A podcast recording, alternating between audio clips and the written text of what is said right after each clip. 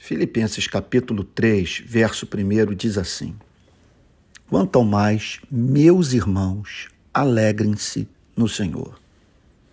Um mandamento como esse só faz sentido se as seguintes pré-condições forem atendidas. Primeiro, alma para sentir. Tem de haver paladar para esse vinho que Cristo oferece. Ressalto um ponto: tem de ser irmão apóstolo Paulo está aqui se dirigindo a cristãos. Mesmo entre irmãos, contudo, há diferenças de tamanho de cálice. Uns são maiores do que outros. Segundo, o motivo da alegria capaz de responder aos contrapontos da tristeza. Por isso, se Deus não for o fundamento da felicidade, estamos desperdiçando o nosso tempo falando de um mundo do qual estamos separados por um fosso intransponível. Essa é uma felicidade que, para ser real, precisa vir acompanhada da certeza de não ser perdida. Quem está em condição de bancar uma empreitada como essa? Essa promessa de alegria tem de ser adaptável ao espírito humano atender às expectativas da alma e preencher os espaços abissais do coração de cada homem e mulher. Como obter a alegria cristã? Tão fundamental para que vivamos bem, suportemos as lutas diárias e tornemos o nosso testemunho de vida atraente ao que não crê.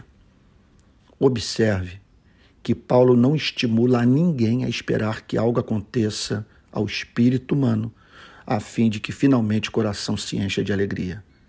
Ela deve ser buscada. Como buscá-la? O segredo da vida cristã consiste na séria meditação sobre o significado de estar no Senhor. É, alegrai-vos no Senhor. Ou se alegrem-se, ou perdão, ou alegrem-se no Senhor. É tudo que Paulo pede.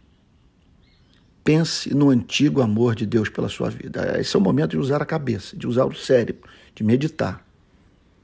Pense, em primeiro lugar, no antigo amor de Deus pela sua vida. Antes dele dizer haja luz, disse haja salvação para você. Associa isso à percepção da misericórdia manifestada na sua conversão. Ele simplesmente se recusou deixá-lo chorar o choro eterno. Medite sobre esse cuidado pastoral. Desse, desse que diz que é o pastor da sua vida, que cuida de você como pastor cuida do seu rebanho.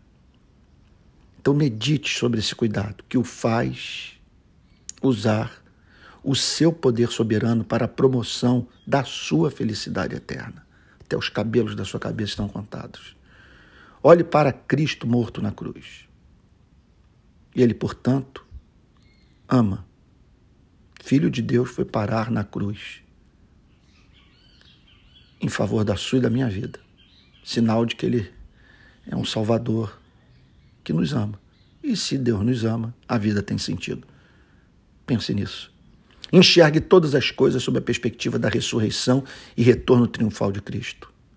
Da mesma forma que ele disse que não ficaria pedra sobre pedra no templo de Jerusalém, não ficará pedra sobre pedra no templo da impiedade.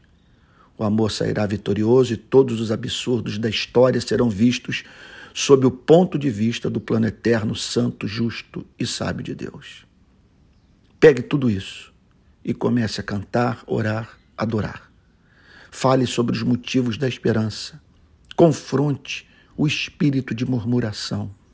Apacente sua alma. Diga para ela quais os motivos do seu abatimento.